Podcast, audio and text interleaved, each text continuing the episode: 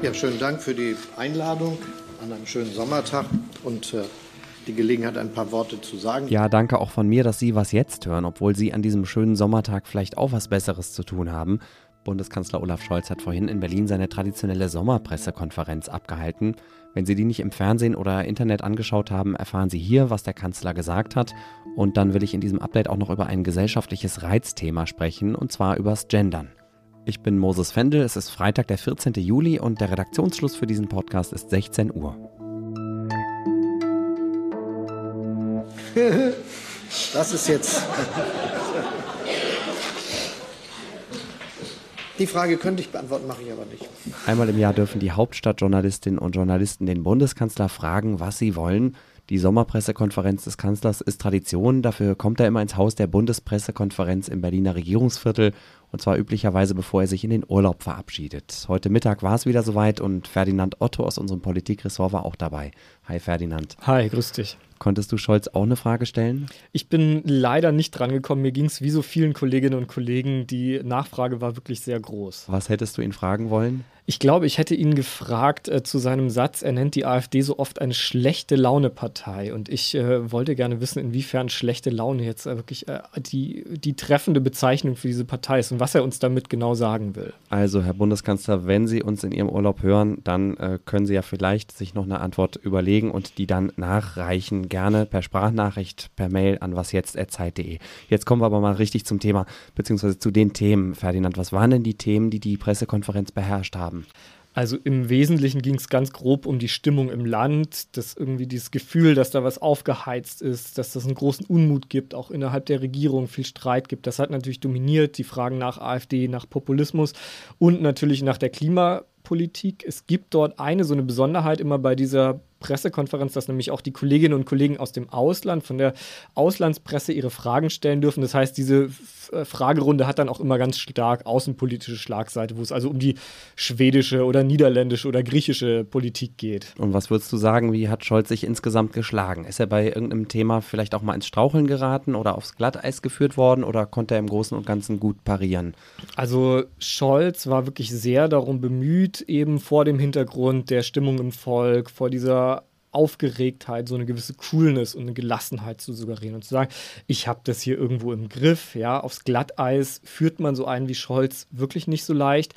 Eine Sache ist ihm rausgerutscht, wo ich mir gar nicht sicher bin, ob es ihm rausgerutscht ist oder also zumindest in der Deutlichkeit habe ich das von ihm noch nie gehört. Er hat gesagt, letztlich, meine Überzeugung ist, ich zitiere mal, wer Klimapolitik machen will, muss sich zutrauen, dass jede einzelne gesetzliche Regelung in einer Volksabstimmung eine Mehrheit fände. Also Klimapolitik, die sich wirklich an ja, den Zustimmungswerten im Volk orientiert. Das ist halt schon eine sehr programmatische Aussage und glaube ich eine, für die er jetzt auch schon angegriffen wird. Ja, so viel zum Thema Klimakanzler. Ne? Damit ist er ja, glaube ich, damals in den Wahlkampf gegangen, mhm. 2021. Witzig, ich dachte jetzt, du sprichst seinen freudschen Versprecher zum Thema Ukraine in der NATO an. Das fand ich nämlich auch einen ganz witzigen Moment eigentlich. Er meinte natürlich Schweden und hat, genau. aber, hat aber gesagt, ich begrüße die NATO-Mitgliedschaft der Ukraine. Das fand ich eigentlich auch ein, so ein Moment, so ein Hinhörermoment irgendwie. Da war nach anderthalb Stunden tatsächlich einfach ein bisschen die Konzentration raus. Genau, da, das war ein Freudscher, ja. Vor acht Jahren hat Scholz Vorgängerin Angela Merkel bei genau dieser PK ja ihren berühmten Satz Wir schaffen das gesagt. Gab es heute einen Satz, der bei dir hängen geblieben ist und der vielleicht das Zeug hat, Scholz Kanzlerschaft zu prägen?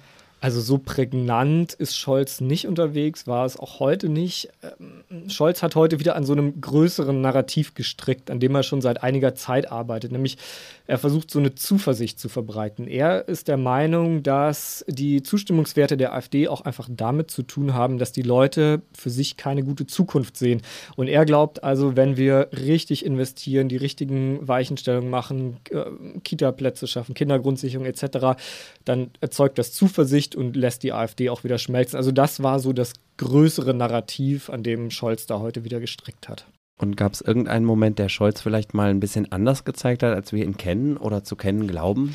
Naja, also Scholz kann tatsächlich auch in so einer zweistündigen Pressekonferenz ähm, immer mal wieder ganz fröhlich sein. Also diesen Versprecher mit Ukraine, Schweden, den hat er ganz gut weggelächelt. Es gab diesen einen wirklich sehr, sehr unpassenden Moment, wo wirklich über Minuten lang das Handy eines äh, Fotoreporters in der allerersten Reihe geklingelt hat unpassenderweise auch noch in der Melodie von Jingle Bells und der Kollege konnte das, hat das einfach nicht abgestellt. Da hat Scholz, ähm, das hat ihn nicht aus dem Konzept gebracht, sondern da hat er wirklich ganz, äh, ganz cool und ganz lässig äh, reagiert und das äh, auch zur allgemeinen Belustigung gesorgt. Ja, er hat ja dann fast so was Spitzbübisches, wenn er dann mal ins Lachen kommt. Genau, ne? ja. Ja, ich danke dir, Ferdinand. Ja, sehr gerne. Das Thema Gendern polarisiert, auch bei Ihnen, die Sie unseren Podcast hören, das weiß ich von den Mails, die hierher regelmäßig reinkommen. Unsere schöne Sprache wird verhunzt, eine Mehrheit lehne das Gendern sowieso ab und eine radikale Minderheit wolle dieser Mehrheit vorschreiben, wie sie zu sprechen habe. Was ich interessant finde, diejenigen, die es ablehnen, wollen es fast immer verbieten, während die BefürworterInnen einer genderinklusiven Sprache fast alle eher tolerant sind.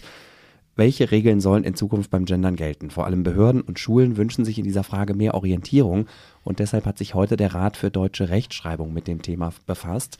Das ist ein Gremium, das dafür sorgen soll, dass die Rechtschreibung im deutschen Sprachraum einheitlich bleibt. Der Rat soll die Rechtschreibung aber auch weiterentwickeln und zwar mit Blick auf den Wandel der Sprache. Anders als von vielen erwartet, hat der Rat bei seinem Treffen im belgischen Eupen keine neuen Empfehlungen zur Gendersprache herausgegeben. Die Fachleute wollen die Entwicklung geschlechtergerechter Sprache mit Sonderzeichen wie Genderstern und Doppelpunkt erstmal nur weiter beobachten. Jo Schneider aus unserer Kulturredaktion. Hallo erstmal. Hi. Wie hat der Rat seine Entscheidung begründet? Der Rat hat letztendlich das gemacht, was er schon bei seinen beiden letzten großen Stellungnahmen zum Thema 2018 und 2021 gemacht hat. Er hat sich in großer Zurückhaltung geübt. Er legt immer wieder fest, dass das keine orthografischen Zeichen im klassischen Sinne sind, ähm, betont auch immer wieder, das hat er jetzt an dieser Stelle noch nicht so explizit gemacht, aber das spielt sicherlich in den Hintergrund rein, dass diese Zeichen halt in der Sprache auch schon mit anderen Bedeutungen belegt sind, sagt aber gleichzeitig auch immer wieder, dass das nicht bedeutet, dass sie nicht in alle Zukunft auch diese Bedeutung haben könnten. Zum Beispiel der Doppelpunkt und dass der Asterisk, das Sternchen in der Wortmitte eben so eine Pause markieren könnten. Das ist gar nicht auf alle Zeiten ausgeschlossen. Aber bisher und jetzt nochmal verstärkt durch eine Festschreibung heißt es, das sind keine orthografischen Zeichen in der deutschen Sprache und sollen dementsprechend auch nicht so verwendet werden, wie sie eben in vielen Kreisen, die Gendersprache benutzen, verwendet werden. Erinnert mich ein bisschen ans Bundesverfassungsgericht, das ja auch hin und wieder sagt, wir sagen erstmal, dass ihr nicht die rechtliche Hoheit habt, äh, das überhaupt ein Gesetz dazu zu machen oder so. Also irgendwie so ein bisschen juristische Spitzfindigkeit. Das Bundesverfassungsgericht ist vielleicht insofern auch eine gute Analogie, als, glaube ich, viele jetzt auf diesen Rat geblickt haben, wie auch häufig aufs Bundesverfassungsgericht geblickt wird, ähm, dass da jetzt endlich eine Institution kommt und einer riesigen gesellschaftlichen Debatte ein Ende bereitet und eine Autorität, die alle akzeptieren, sagt, so ist es jetzt in Zukunft. Und ähm, da muss man sagen, diese Erwartung wurde enttäuscht, aber vielleicht ist diese Über Erwartung auch überzogen. Du, Jo, klangst auch ein bisschen enttäuscht vorhin, als wir äh, ein Vorgespräch gemacht haben. Stimmt der Eindruck? Ich hätte mir, aber vielleicht ist das wie gesagt auch naiv, gewünscht für ganz viele Leute, dass es jetzt erstmal Klarheit gibt. Ich hätte mir durchaus auch, obwohl das jetzt überhaupt nicht meine persönliche Einstellung zur geschlechtergerechten Sprache ist oder inklusiven Sprache, gewünscht, dass eben der Rat es sehr scharf ablehnt, woraufhin man dann eine klare Lage gehabt hätte, alles, was mit Verwaltung, mit Behörden, mit Schulen zu tun hat, da ist das jetzt erstmal raus. Es hätte eine Klarheit gegeben für alle Seiten. So ist es jetzt halt, es bleibt unklar. Wir warten auf Klarheit. Danke dir, Johannes. Danke dir. Was noch? En France, le gaspillage alimentaire représente 10 millions de tonnes par an. In Frankreich ist heute Nationalfeiertag. Die Menschen erinnern an den Beginn der französischen Revolution vor 234 Jahren. Wenn wir über Frankreich berichten, dann geht es ja häufig um Krawalle, Proteste, Streiks oder Rechtsradikale in der Stichwahl ums Präsidentenamt. Heute zur Abwechslung mal was Schönes. Stellen Sie sich vor, Sie sind im Urlaub in der Bretagne und laufen durch einen dieser unfassbar großen Supermärkte. Haben Sie sich auch mal gefragt, wer diese Mengen an Käse, Fisch und Pasteten eigentlich essen soll? Schon seit sieben Jahren dürfen französische Supermärkte keine Lebensmittel mehr wegschmeißen. Das entsprechende Gesetz ist sogar letztes Jahr noch ausgeweitet und verschärft worden. Seitdem steht zum Beispiel auf den Packungen, dass man Lebensmittel auch nach dem Mindesthaltbarkeitsdatum noch verwenden kann. Das Ziel, Frankreich will die Lebensmittelverschwendung bis 2025 halbieren und scheint zumindest auf einem guten Weg zu sein.